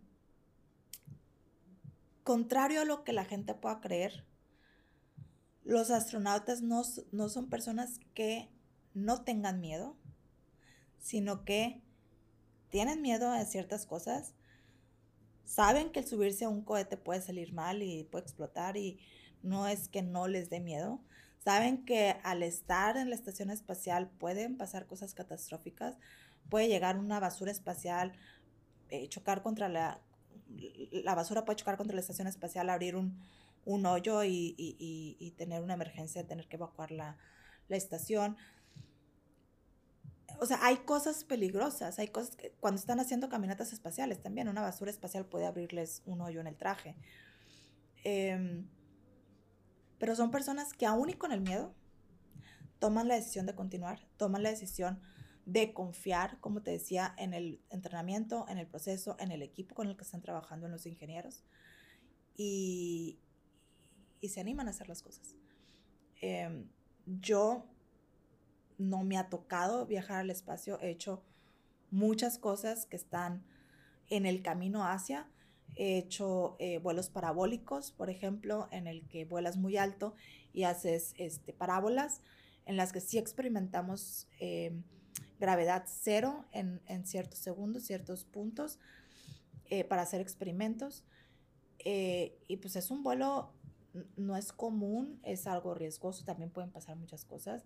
He hecho vuelos acrobáticos, que son con aviones modificados, que vas y das piruetas y subes y bajas para, experimentar diferentes niveles de, gravedades en tu cuerpo y para ver si, eres apto o candidato para sobrevivir un, un mm, despegue de la nave, porque en el despegue sientes distintos niveles de gravedad. Hay gente que se, desmaya por, por, la, por la gravedad tan fuerte experimentas en el despegue. Entonces tienen que saber si vas a aguantar, si no vas a aguantar. Este, de repente me he metido en, en, en, en temas de, de, sobrevivencia en el mar o cómo evacuar un helicóptero que ha caído en el mar y se está hundiendo y no tienes luz, no tienes oxígeno, no tienes nada y tienes que hacerlo por memoria y tienes que hacerlo en específico sin equivocarte porque es tiempo en el que no estás respirando. Entonces, claro que ha habido momentos en el que digo, ¿quién me metió en esto? No, o sea, sí da miedo, sí da miedo, pero tienes que tener esa eh, calma, esa templanza para decir, respiro, me concentro, confío en lo que sé hacer, confío en lo que he entrenado, confío en lo que estoy clara en los pasos en los que tengo que seguir para, por ejemplo, salir de esta, de esta nave que se está hundiendo, ¿no? Em, porque en el momento en el que caes en el pánico, ahí ya, o sea, yo he platicado con astronautas que han tenido accidentes graves eh, y que dicen, no era que no, o sea, claro que noté, o sea, me di cuenta que estaba en un momento muy peligroso, pero, en, pero también sabemos cuando, cuando la situación así como muy crítica, que está tu vida, porque no es, en esas situaciones no es que sea un drill, o sea, es, no es que sea como que, ay, no pasa nada, ¿no? O sea, si te equivocas, está tu vida eh, eh, también en riesgo. Entonces, este, te das cuenta, ok, esto es peligroso, tengo que concentrarme y hacerlo lo más calmadamente posible. Aunque todo alrededor se esté dando vueltas y gritando y ta, ta, ta, ta, tienes que guardar la calma, porque el momento en el que tú pierdes la calma, se va todo, pierdes más oxígeno, pierdes más. Y eso lo pasa en muchas cosas de la vida. Cuando están pasando situaciones que no tienen nada que ver con el espacio, nada, o sea, situaciones comunes en la vida en el que todo está patas para arriba, ¿no? Si tú en ese momento pierdes la cama, te, te sueltas a llorar, estás en pánico, muy probablemente vas a perder, o sea, vas, vas a fallar en, en, la prueba que se te está presentando en la vida, porque no tienes la calma ni la templanza de, o, o la habilidad de poner tu mente en así, blanco y tratar de pensar claramente en lo que tienes enfrente. Ok, se me está presentando esto, ¿cómo lo soluciono? Todo está alrededor dando vueltas o lo que quieras, pero lo principal, lo primero que tengo que hacer es salir de esto y luego ayudar a todos los demás. Cuando, ¿qué te dicen en los aviones, no? Este, si en, caso de eh, falla de oxígeno o lo que sea, primero póngase la máscara usted y después ayuda a los demás. Incluso si, si traes niños, primero tienes que poner la máscara tú y luego los niños. Entonces, todo ese entrenamiento, eh, igual, o sea, no es que no haya un miedo, sino el confiar, el saber confiar en ti, en tus habilidades, confiar en tu equipo, porque también tu vida depende de los que están alrededor, están haciendo el trabajo contigo, eh, y confiar en el proceso, ¿no? Que aprendiste. Eh, ahora, por ejemplo, con todo este entrenamiento también, yo me subo, yo me subo a un avión y ahora veo distintos, por ejemplo, las salidas de emergencia, este, ya ya me siento y no sé, es automático, ¿no? Me siento, ya estoy tres, tres asientos después de la salida de emergencia, está a la derecha, viene sentado, o sea, lo hago nomás por observación. En caso de, en mi cabeza ya quedó registrado más o menos, porque no me lo puedo aprender así como tal, pero más o menos cómo está en ubicación las personas así en el avión y más o menos a dónde me tengo que mover en caso de, no, ojalá nunca pase, pero me ha tocado ver que en, pasan accidentes aéreos y, ha, habido videos, ¿no? Que luego la gente empieza a tomar video. Hace algunos años pasó, eh, creo que en India o algo así, eh, hubo un accidente y salieron las, las estas máscaras de oxígeno y la gente se lo ponía en la boca nomás. Y yo, pero, o sea, si en cada vuelo al inicio te explican, Explica. es en la nariz y es en la boca. Igual en la pandemia, o sea, nariz y boca, cúbrete con el cubrebocas, es nariz y boca. Y hay gente que nomás en la boca lo traía, o sea, tenemos que también, ¿sabes? Como seguir bien la indicación, saber lo que estamos haciendo y, y hacerlo bien. Eh, ¿qué es lo que más te intriga del espacio o cuál es la duda más grande que te gustaría tener la respuesta? Sabes que yo desde que estaba chiquita decía, quiero aprender, quiero saber qué hay más allá. Quiero saber, o sea, ahorita sí podemos ver las estrellas, pero, pero luego después de la estrella, ¿qué hay? O sea, ¿qué tan grande es esa estrella? Que, como que genuinamente quería entender el universo. Hace poco, creo fue el año pasado, eh, se llegó a tomar una foto eh, eh, a la fecha la foto más clarita de, no sé si la viste, si no te, la voy a pasar para que la pongas en, esta sección, porque es una foto en la que tú le puedes hacer cuenta que hacerle zoom y zoom y zoom y de un puntito que antes veíamos con la tecnología que teníamos antes era un puntito.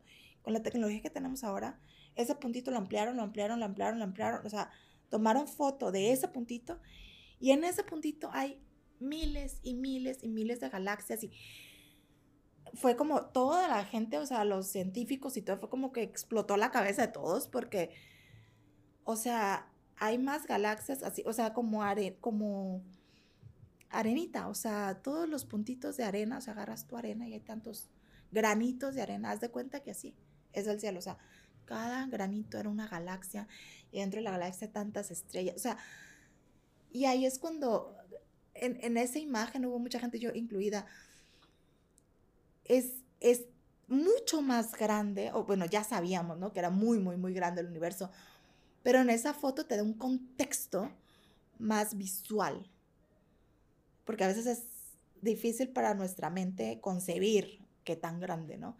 Entonces, con esa foto, o sea, wow, o sea, cuánta infinidad de posibilidades hay, de cuántas galaxias, de cuántas estrellas, y ahí fue cuando la gente empezó, es que vida en otros planetas y vida en otras galaxias. Yo no te puedo decir si sí existe o si no existe. Eh, pero sabiendo la cantidad de galaxias y de estrellas que hay, se me hace imposible pensar que seamos los únicos, porque hay demasiado espacio en el universo. Pero no, no tengo una prueba, no te lo puedo comprobar, pero creo que es posible. Y la otra es también tener la diferencia entre ¿A qué, ¿A qué nos referimos con vida? Porque mucha gente habla de que hay los aliens que se parezcan a nosotros con ojos que hablen, que tengan cabeza, piernas y caminen igual que nosotros.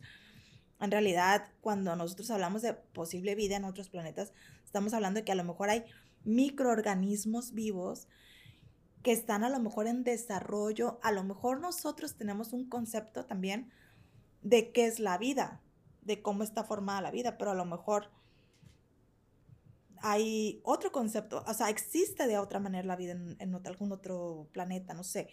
Entonces, nuestro concepto limitado de vida es en base a cómo estamos construidos o constituidos los seres humanos y los animales aquí en la Tierra y lo que, lo que conocemos. Pero hay tantas cosas que no conocemos que no podemos restringir, ¿no? Em, ahorita, Carmen, que, que mencionaste que Marte es tu planeta favorito, ¿no? Y, de hecho, en preparación de esta entrevista, vi otros podcasts y otros videos de otras personas astronautas que se dedican al espacio. Y muchos de ellos intuyen, eh, tienen como la sensación de que en Marte hubo vida en algún momento. Y ahorita tú dijiste que, se pueden observar surcos como si fueran ríos, ¿no? Sin agua, obviamente. Em, pero si realmente, ¿tú crees que si realmente la NASA o cualquier empresa eh, confirmara la existencia de vida o de microorganismos o de lo que sea en otros planetas, ¿tú crees que realmente lo comunicaran a la humanidad o se lo guardaran como secreto? ¿Qué opinas? pues es que no es nada más la NASA, ¿no? Hay muchas instituciones, hay muchos organismos que están buscando lo mismo. Entonces no depende de un solo organismo el decir, vamos a comunicarlo o no. Em, yo creo que eh, en los últimos años ha habido más comunicación en cuanto a, por ejemplo, que se han descubierto eh, planetas con características que a lo mejor puede, em, esas características en el planeta pueden influir en positivamente en que se desarrolle vida y lo han comunicado. O sea, es que hemos encontrado un planeta que muy probablemente parece ser que pudiera darse la vida, no que haya vida, sino que pues estamos viendo que los elementos que tiene, pues pudiera ser, ¿no? Que en algún punto en ese planeta se desarrolle o se haya desarrollado o en tantos millones de años más se vaya a desarrollar. Em, y se ha ido comunicando. El problema aquí es, yo creo que la gente, lo que se espera, la gente es, como te digo, o sea, que hablan vida, no, ya, imagínate que la idea de Hollywood de la vida en otros planetas es lo que la gente piensa. Entonces, ahí es como un mismatch, o sea, no estamos hablando de lo mismo.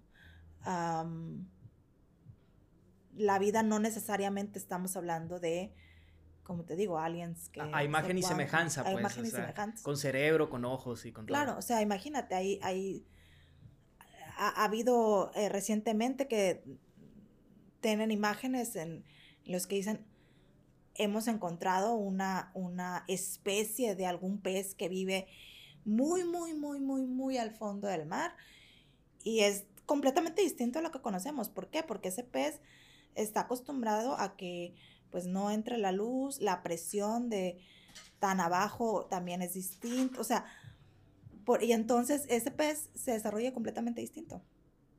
Pero puede sobrevivir a estas profundidades y puede sobrevivir a esa pues, falta de luz y sigue siendo un ser vivo. Oye, ahorita que, hablas es completamente distinto la imagen, ¿no? De lo que pudiera ser encontrar vida en otro planeta. Ahorita que hablas del océano, ¿es cierto que antes la NASA, antes de dedicarse a estudiar el, espacio, se dedicaba a estudiar el, el mar? Sí, de hecho, eh, los trajes que puedes ver de los buzos antes que traían también un casco y tenían... Ah, cierto. Tú los puedes ver y se parecen mucho a lo que es un traje de, un astronauta. Es cierto. Este... Entonces sí, sí, se dedicaban a, estudiar el mar. Em, y los trajes espaciales tienen también, pues, similitud, ¿no? Con los buzos. al inicio hablaba de que también una cualidad, una habilidad de, los, habilidad de los astronautas es saber bucear. Y uno de los entrenamientos también es ah, en, modo buceo, el, hacer eh, entrenamientos de cómo hacer caminatas espaciales, ¿no? Con, con este, mockups o con este, maquetas de la estación espacial. Te metes a, una alberca, la maqueta está abajo del agua y tú haces este, un entrenamiento. Pero igual, o sea, traes un casco, eh, estás nadando, una manera de simular la falta de gravedad. Sales al espacio, pues no hay gravedad, flotas. Pero aquí en la Tierra, pues sentimos la gravedad, caminamos gracias a la gravedad, a que estamos luchando contra esa gravedad. Este, pero una de las maneras de simular la falta de gravedad es meterte al agua. Si tú te metes al agua, ves que flotas, ¿no? Entonces, nada, si es como si estuvieras flotando en el medio de, ahí del agua de la alberca, si te metes más para abajo. Y es un poco lo mismo que cuando flotas en el espacio. Entonces, este, sí, es... Ahorita con, el, eh, pues has desarrollado mucho conocimiento, ¿no? Mucha experiencia, has conocido mucha gente. Em, ¿Cómo todo ese conocimiento que has desarrollado, tú tienes conocimiento que una persona normal obviamente no tiene. Em, eh, ¿cómo, ese conocimiento y esa experiencia ha cambiado tu vida normal? O sea, eh, ¿sueles reflexionar más en algo, en sobre cómo es la vida? Pues ahorita eres, eres mamá de dos, de dos niños, dos, dos bebés. Em, ¿Cómo ha cambiado lo que has aprendido en tu vida profesional a la hora de querer una vida normal, a la hora de vivir una vida normal? Mencionaste el tema del avión, que tú ya te subes a un avión y no te subes como un pasajero normal, sino estás pensando en otras cosas por el conocimiento que tienes. ¿En qué sueles reflexionar así en tu vida diaria? Yo creo que eh, fuera del sector espacial, o sea, toda la exposición a la que yo he tenido, la, el privilegio de, de, conocer y las experiencias que he tenido gracias a lo que en algún momento decidí seguir eh, em, mi sueño y, todo eso a donde me ha llevado eso. este, me ha llevado a conocer diferentes culturas, eh, diferentes eh, países, backgrounds de las personas en las que tú estudias algo, pero a la hora de trabajar, trabajas con gente de, distintas profesiones, no trabajas con solo ingenieros o con solo abogados o con solo médicos. De repente tienes que, o sea, el mismo trabajo te, te lleva a convivir con diferentes personas de diferentes este, profesiones, con diferentes eh, dificultades, experiencias en la vida y demás. Y sabes que todo eso, de alguna manera, me ha llevado a reflexionar en la importancia, y vas a decir, ¿de dónde sacas eso? De la educación desde la niñez. Y eso es algo que ahora, siendo mamá, le veo la importancia así enorme. Creo que los países eh, que tienen dificultades, ¿sabes?, en, crecer más, en, explotar todos los recursos que ese país tiene, eh, veo el común denominador de una falta de fuerza en la educación y no nada más estoy hablando de educación en la escuela, eh, pero también en casa. O sea, yo creo que em, la clase de educación que recibes en casa, por eso también sé que pues, la educación que te dan tus padres es también en base a lo que recibieron ellos y viene, o sea, generacional, ¿no? Y es algo que no se va a cambiar de la noche a la mañana. Eh, pero me ha hecho mucho más consciente de eh, la importancia de la mentalidad que le, que le eh, inculcas a tus hijos, que le inculcas desde niños a, mentalidad de aprender, de resolver problemas, de que saber que a final de cuentas estamos todos siendo ingeniero, maestro, abogado, doctor, lo que quiera ser, eh, estamos tratando de ser felices aquí y siendo tú de la India o de Australia o de eh, eh, África, estamos tratando cada uno de ser felices y de tener lo básico para vivir una vida digna, lo básico. Todos queremos lo mismo. Y cuando veo eh, que, todo esto me ha llevado, cuando digo a conocer diferentes culturas y países y demás, y luego regreso acá y veo los conflictos mundiales, las guerras, esto, y, guerras por cosas, lo que dices, ¿por qué? ¿por qué el ser humano no pelea por cosas a veces tan superfluas, eh, si a final de cuentas están peleando y los dos, a final de cuentas lo que quieren los dos países es, es, estabilidad, es lo digno, lo, lo, básico para tener una vida digna del ser humano y ser felices. Y yo sé que no es simple, no es, no es lo, lo estoy diciendo muy simplista, ¿no? Hay muchas cosas detrás, hay muchas cosas eh, eh, del por qué las cosas no son así. Pero creo que si la gente tuviera esa oportunidad de ver lo que yo he visto eh, eh, y de verlo de la manera en que lo he visto, creo que nos enfocaríamos más eh, en hacer el cambio desde nuestra propia casa y en hacer el cambio desde inculcarle a nuestros hijos o a nuestra familia alrededor el irnos preparando, ir, o sea, leer, conocer, empaparte de, hábitos de, conocimiento que te ayude a ir mejorando, no nada más en el campo profesional, sino como persona. Porque creo que a final de cuentas es eh, el resultado de lo que tú llegues a hacer en tu vida, es el resultado no nada más de lo que estudiaste, sino de quién eres tú, de lo que te envolviste alrededor, tus hábitos, tus, en qué invertiste tu tiempo libre. Este, si en vez de ponerte a ver la televisión, el programa de moda, te, metías a, leer libros o te, ibas al gimnasio a hacer el ejercicio que te tocaba para también tener tu cuerpo sano. O sea, e, es, esa, ese conocimiento de todo lo que engloba el poder.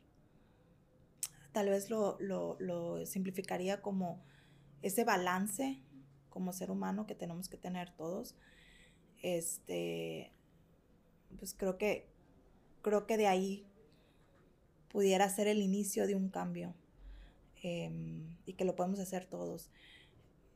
Te digo, he convivido con gente de muchísimos países y al final es como que siempre lo que veo, ¿no? Y, y, lo, y lo repito, lo estoy diciendo muy simplista porque yo sé que yo nací ya con privilegios que a lo mejor alguien en África pues nace en otras, en otras condiciones muy distintas a las mías y tiene otro tipo de retos, tiene otro tipo de, de situaciones en su vida que tiene que afrontar y, y, vuelvo a lo mismo, o sea, si empezamos eh, por entender que al final todos queremos lo mismo y, enfocándonos a lo que podemos cambiar en educación, en cultura, desde siendo pequeñitos, eh, tanto nosotros mismos como en nuestras familias, creo que poquito a poquito podemos hacer el cambio. La educación creo que es la clave para mejorar un país, para mejorar el mundo, porque he visto muchas diferencias en cuanto a, en cuanto a países que invierten en educación y países en los que a lo mejor la educación no está tan fuerte. Y eso creo que es un punto súper, súper importante para ir cerrando el episodio, Carmen, y no abusar mucho de tu tiempo, eh, eh, para bien o para mal, el sector espacial es una industria, es un sector pues muy dominado por hombres, ¿no? Eh, por ahí escuchaba un dato que han ido al espacio aproximadamente en toda la historia como 700 personas y que solamente el 10% han sido mujeres. ¿Tú cómo le has hecho para darte a respetar en una empresa o en una industria pues prácticamente dominada la mayoría por hombres? Sabes que eso sigue siendo, antes era mucho más, ya está cambiando, eh, ya ha habido un incremento en el porcentaje de mujeres que están en la industria. Eh, es mucho más en el extranjero, aquí en México también se está cambiando, pero aún veo que aquí en México todavía está un poco más dominado por, por hombres. Pero sí, es en general, sí es cierto, es una industria eh, dominada por, el sexo masculino. Y yo creo que lo que a mí me ha funcionado no es tanto el pensar, ay, soy mujer, entonces este, no me van a dar oportunidades, porque soy mujer, voy a tener este limitante. Creo que lo importante, seas hombre o seas mujer, es demostrar eh, las capacidades y las habilidades que tienes y demostrar el por qué estás ahí donde estás. El mostrar con resultados el mostrar con aportando tus ideas, aportando tus proyectos. A final de cuentas, creo que cuando vas demostrando con resultados, te vas ganando también el respeto de, tus, de tus compañeros, ¿no? Yo, la verdad es que sí, no nada más en, esta industria, sino también en la carrera en ingeniería, eh, el porcentaje de mujeres en, en mi carrera era muy bajita, había clases en las que yo era la única mujer. Y, y, pues sí, siempre me tocó, ¿no? Escuchar comentarios de que, ay, como ser mujer, tú ve pídele al maestro, porque eres mujer, te va a decir que sí. Pídele al maestro que nos cambie la, la fecha de la tarea o del examen, o, o, sea, cosas así, este, o por ser mujer en el, en el proyecto, ay, no, pero tú haces lo más fácil. Pero no, o sea, tiene que ser de ti el, agarrarte de tus cualidades y de tus fortalezas y de tus conocimientos para aportar y que con resultados también vayan viendo que, o sea, no tiene nada que ver si eres mujer o eres hombre, no tiene mucho que ver tu capacidad mental y tu capacidad de producir y tu capacidad de, de, eh, dirección y de, de manejo, ¿no? En, en, los proyectos en los que estás hablando en lo profesional. Creo que eh, es importante que nosotras mismas no nos eh, autosugestionemos. Sí, sí hay un, un, problema porque sí existe, o sea, yo no estoy diciendo que no, que no existe, pero creo que lo tenemos que combatir con resultados, o sea, llevar resultados, porque yo veo que mientras tú estés llevando los resultados y llevando, demostrando, este, hay un cambio en, eh, en el que te van, sabes, te van dando tu lugar, te van respetando, porque sí, eh, es, yo he sentido que ha sido mucho más difícil em, para muchas mujeres el avanzar si va lo comparamos con, con, con, con, hombres, pues sí, ha habido veces en los que las mujeres sí han batallado más. Ahorita yo que tengo, que soy mamá, también veo el otro lado, ¿no?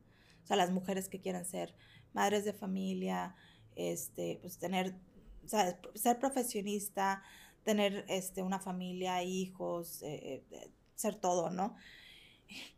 Y este, hubo en algún momento alguien que me dice, es que tú no puedes, o sea, quieres ser todo y no puedes tener todo en la vida, o, que, o querías hacer todo y no puedes tener todo. Y yo creo que mm, depende mucho de tu perspectiva, ¿no? Yo creo que también esa mentalidad, a mí me quedó mucho, muy grabada esa frase que en alguna vez me dijeron.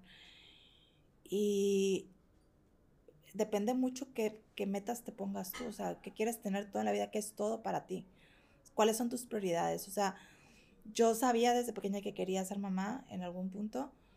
Eh, tomé la decisión consciente que, ok, en este momento de mi vida y de mi carrera, eh, quiero hacer una pausa en este momento porque quiero ser mamá, em, que fue justo antes de la pandemia.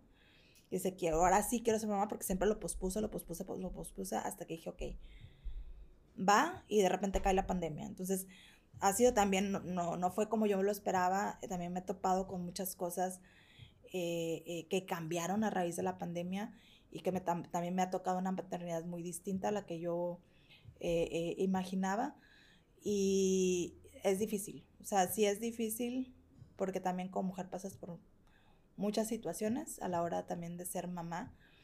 me gustaría ver aquí en México más apoyo de las empresas eh, por ejemplo, apoyos que veo yo en Europa, en los que a la hora de la maternidad dan hasta un año de maternidad, de aquí escasos tres meses, este, dan apoyos para que sigan trabajando y, por ejemplo, tener espacios para, para que puedan seguir eh, amamantando a, sus bebés eh, en sus breaks de la oficina. Eh, no sé, hay muchas cositas que también pudiera ser eh, eh, hermoso ver ese cambio aquí en México en, apoyo, ¿no? A las mamás y en apoyo a que estas profesionistas que, que, tienen potencial y que han demostrado ser buenas en su trabajo, pues no se trunquen y no se queden ahí solo por fui mamá y ya no hubo las posibilidades de seguir trabajando porque obviamente cambia, cambia mucho tu, ya no tienes tanto tiempo libre, digamos, este, tienes otras prioridades, entonces este, es difícil, a mí me ha tocado ahora este, como mamá de dos, estoy tratando de hacer mi mejor esfuerzo y también lo estoy haciendo porque quiero, tengo dos niños, dos hombrecitos, entonces sé que a mí me toca eh, criarlos y eh, inculcarles, quiero yo también el, el que ellos apoyen en un futuro a sus parejas, el que sepan que como mujer también se puede eh, ser mamá, trabajar, desarrollarte profesionalmente, eh, personalmente a tu mayor capacidad y, que ellos vean como natural el tener una mamá que trabaje y que haga lo que más le guste y, y que el día de mañana ellos sean hombres que valoren y que sepan apoyar también a las mujeres. Eso es algo que me queda muy claro. Carmen, pues muchísimas gracias por, por aceptar mi invitación. Eh, gracias por compartir tu historia. Te conozco, te ubicaba por prima del Fer Félix de hace varios años y te he seguido desde hace muchos años. Este, me encanta lo que haces. Soy tu fan y, y queremos desearte lo mejor para tus próximos proyectos. Ahorita vives en Holanda, estás en proyectos muy interesantes pero espero que próximamente y en los próximos años, que al ratito antes de prender las cámaras me estás platicando algunas historias, este, puedas culminar esa carrera, eh, esa cereza del pastel, conociendo el espacio ya como una astronauta científica. Te, deseo todo el éxito del mundo y, que pongas en alto este, Culiacán, obviamente, ¿no? Porque de aquí somos, de aquí eres tú, este, y pues obviamente de México, ¿no? Si la gente quiere seguirte, quiere contactarte, quiere preguntarte algo, ¿dónde te puede seguir la gente? Astro Carmen Félix. ¿En Instagram? Eh, Instagram, Facebook, Twitter. X. Instagram, Facebook eh, y Con el cambio del nombre. Carmen, muchísimas gracias. ¿Algo que quieras agregar? Eh, pues nada, mucho, mucho gusto el, estar aquí. Gracias por la invitación.